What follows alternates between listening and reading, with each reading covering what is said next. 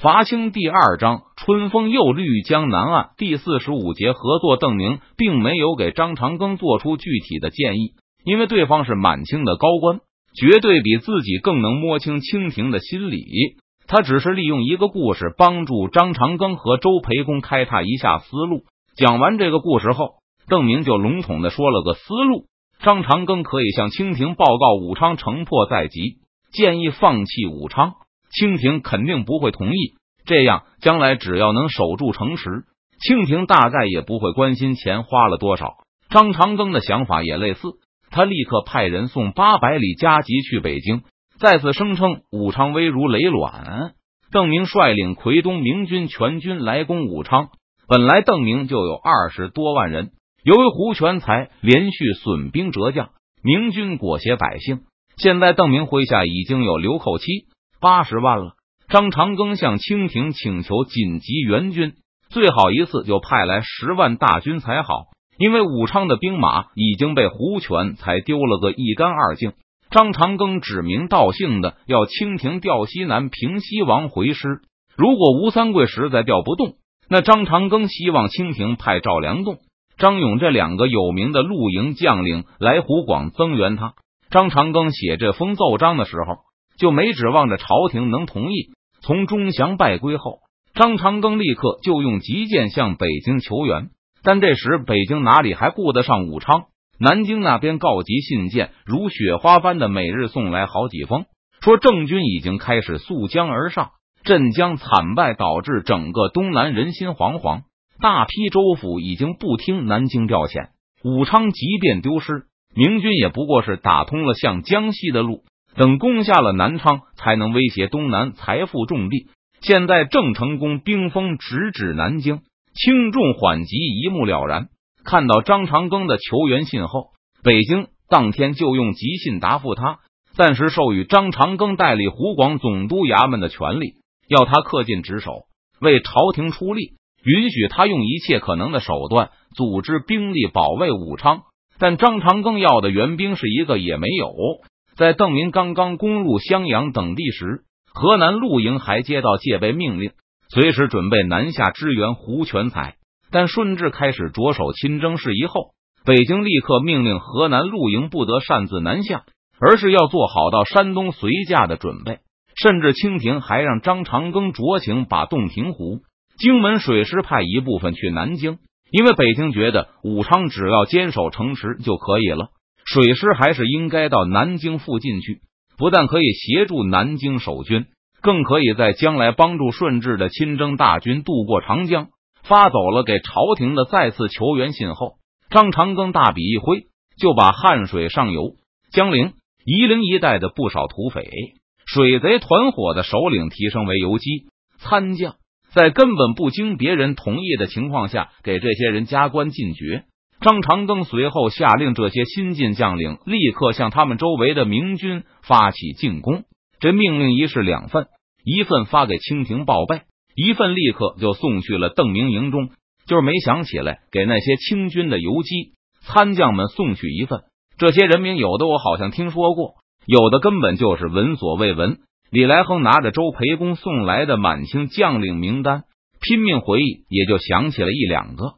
好像是以前手下去清廷控制区走私时打过交道，都是拦路抢 X 劫的山贼水匪，多则有个几十个手下，少则十余个，不值一提。还请虎帅出动大军，把他们尽数剿灭。周培公向李来亨说道：“这些匪徒为祸一方，虎帅这也是为民除害啊！这些土匪都是地方捕快衙役的敌手。”张长庚这几天天翻遍了多年来地方衙门的报告。总算搜出了这么一批积年老贼来，其中实力最大的一伙水贼，大概有近百个手下，拥有十几条渔船，在洞庭湖里抢 X 劫。虽然他们的活动范围就在清军洞庭湖水师的眼皮底下，可清军从来也不会考虑出动军队去予以剿灭。这支兵力最强劲的水贼，去年武力拒捕时，还将三个越州捕快打伤。其中一人重伤不治。见这股水贼实力如此雄厚，张长庚对他们的首领也是另眼相看，授给他一个越州副将的头衔，向清廷报告，该人乃是地方上的豪强，党羽五千余人。招安此人让他在明军背后出击，定能迫使邓明主力回师。听说了对方的实力后，李来亨不以为然的说道：“本将派两条战船，百来个人就能把他剿灭了，何须大军？虎帅不可大意啊！”周培公也知道，别说派一百个士兵去，就是派二十个全副武装的士兵去，都能把这帮水贼打得满地找牙。不过，若是被这股水贼逃走了，那将来张长庚岂不是真要认下这个副将？而且李来亨不出动大军，怎么能证明该副将的强大军力呢？巡抚大人已经下令拨给这位副将白银十万两，粮草三万石，五千匹布，要他们务必在贵军背后闹出动静来。这是巡抚大人给这位副将刚刻好的铜印。周培公把一颗印章交给邓明，并告知银船。粮船的联络方式与暗号，提督派人化妆成这位副将，把银两取走，用这个印章签署实收，这样巡抚大人也好下账。粮食和布匹，巡抚大人打算折算多少银子？邓明把铜章接了过去，就三万两吧，船就送给提督了。周培公立刻报价成交，郑明没有还价，一口答应下来。那这位副将，周培公指着印章，再次确认道。就劳烦李将军派一员得力的干将去吧。郑明当着周培公的面对李来亨说道：“不能让他跑了，他还不知道自己是岳州副将吗？”李来亨询问道：“当然不知道。”周培公拍着胸脯保证：“那他跑不了，我这就派我的水营游击去越州。”李来亨信心十足的向邓明和周培公保证：“带上二十条船，一千士兵，三天之内就把这贼的首级取下。”党羽一个也跑不了，不着急，慢慢打。若是虎帅的手下败上一两阵，那巡抚大人也可以发犒赏了。周培公再次强调道：“就是犒赏也不可劫夺，都要用这印章签实收。”还有钟祥、襄阳两府巡抚大人也委任了一批将官，需要提督前去与他们交战。张长庚此时还在加班加点的刻印章，刻好后，现在总督衙门留底。然后又可以送来邓明军中了，没问题。邓明心想，刘体纯、贺真他们已经回去了。不过这事当然不能对周培公说。剿灭十几个山贼、土匪，李来亨随便派个将领去就能办妥了。把他们的人名交给我，我就让贺帅他们去剿灭。张长庚发现东南的局势变得越来越危急。据南京的底报说，张黄岩的先头部队已经越过南京。向江西下游进发了。由于镇江之战后风势突然变小，郑军无法扬帆逆流而上，只能靠丁壮拖拽海船。这幸运的大大减缓了郑军向南京推进的速度。但南京方面认为郑成功兵抵城下，也就是几天之内的事情。现在武昌周围打得热火朝天，张长庚继续每日两封地向北京告急，同时将自己不惜成本的收买地方豪强。匪帮与明军交战的策略告知朝廷，张长庚表示自己会尽力争取时间，但同时判断这些土豪很难长期与明军的几十万大军抗衡，只能起到争取时间的作用罢了。关键还是朝廷要迅速的给湖广发来援军。现在长江、汉水处处激战，张长庚注意到刘体纯、袁宗弼、贺真等人迟迟未到。李来亨也调走了一部分兵力，种种迹象表明邓明还是遵守协议的，这让张长庚松了一口气。不管送去布匹还是粮食，邓明都按照十分之一返还给张长庚黄金。对方重诺守信的表现，让张长庚对邓明的好感大增。而且更让张长庚满意的是，邓明在接到自己的去信后，就发布告湖广官吏公开信。在信中承认是他率兵偷袭清军营地，把胡全才击杀在大帐中。这封公开信还声称，在胡全才大营里缴获了白银二百万两，给张长庚制造假账提供方便。将来张长庚可以把一部分消失不见的番银说成是胡全才私下挪用的。随着牵连渐广，湖南巡抚需要收买的人也越来越多。虽然外面的人可以让邓明帮忙灭口。但他总不能放明军进城到湖广总督衙门来行凶，一开始，张长庚心甘情愿的自己出银子给邓明，但才合作了两次，湖南巡抚的心态就发生了变化。他打算让周培公再去与邓明谈判，让对方再让一成出来，作为知情人的封口费由张长庚来负责支配。来自城外的压力渐小，张长庚决心对武昌、汉阳的富户施加一些压力了。以前他生怕这些人会与城外明军私通款曲。把城池献给邓明，所以张长庚对他们的政策也是怀柔为主。但现在张长庚自己就与邓明有秘密协议，心腹周培公天天在城内近身圈中鼓吹绥靖主义，是当之无愧的妥协派领袖。所以张巡抚对这些潜在的投降派非常有底气。邓明的话给了张巡抚不少启发，他决定对这些富户也采用先防顶的策略。把富户们召集来以后，张长庚首先指出局面十分险恶，而且还在不断加剧。明军势大，他委任的多路将帅都被李来亨、刘体纯、贺真等人击破，武昌的藩银都被胡全才挪用。现在将士们有心杀贼，但湖广总督衙门已经连饭菜银都拿不出来了。在这样的形势下，张长庚断定汉阳、武昌难以坚守。开始大谈焦土作战的重要意义。张长庚表示，为了圣上的统一大业，为了避免明军从武昌缴获大量物资，也是为了王师未来的反攻，武昌的居民必须撤离，转移到更安全的湖南去。而张巡抚本人会带领官兵坐镇武昌，与明军进行殊死巷战。在城池即将失守的时候，张巡抚会放火烧城。以保证明军一无所获，与会者无不听得目瞪口呆。张巡抚的焦土作战听上去像是汉末董卓在洛阳玩的那一手，洛阳富户后来的下场好像也相当的不妙。不过张巡抚一开头就把皇上抬出来了，谁敢反对焦土政策，就是和皇上过不去，就是和大清的统一伟业作对。眼看张巡抚已经抢占了道德制高点。正在疯狂的向众人扫射，大家不能强攻，只好智取，纷纷称赞张巡抚运筹帷幄。现在明军背后层出不穷的骚扰已经起到很大作用，看起来短期之内邓明匪帮断然无法进攻汉阳、武昌。有聪明人已经听出了张巡抚的话外之音，就带头提议捐金助饷。不是胡权才把藩银都挪用了，所以无法坚守了吗？那么大家再出钱出力，把藩库填上不就得了吗？但张巡抚连连摇头，表示根据他的计算，坚守武昌、汉阳不失，至少也要花费六百万两银子，需要打造兵器、奖励士卒，需要消耗粮草。从地方上抽调这么多资源不容易，近身捐献起来也很困难，所以还是尽早实施焦土作战比较好，吸取了胡全才的教训。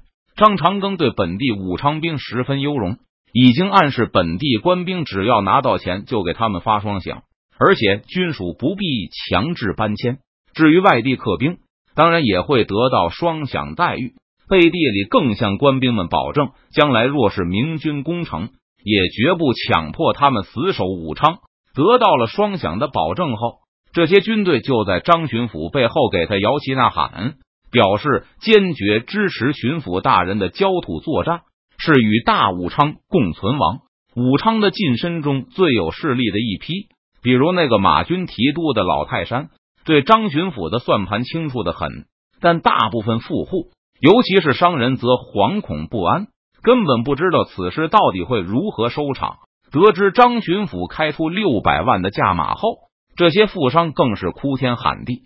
表示，就算破家为国，也只能掏出个十分之一。张巡抚根本懒得和他们废话，第二天就开始强制搬迁富户去长沙。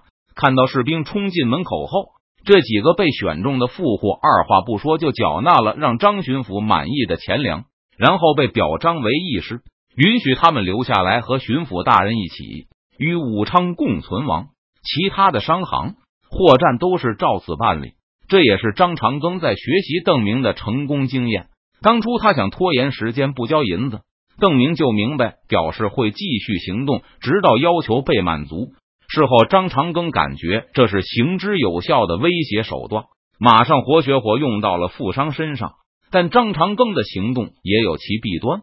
第二天，周培公跑去和邓明谈判时，对方拒绝了湖南巡抚再要一成的要求。经过一番讨价还价，最后只同意把回扣提高到一成五。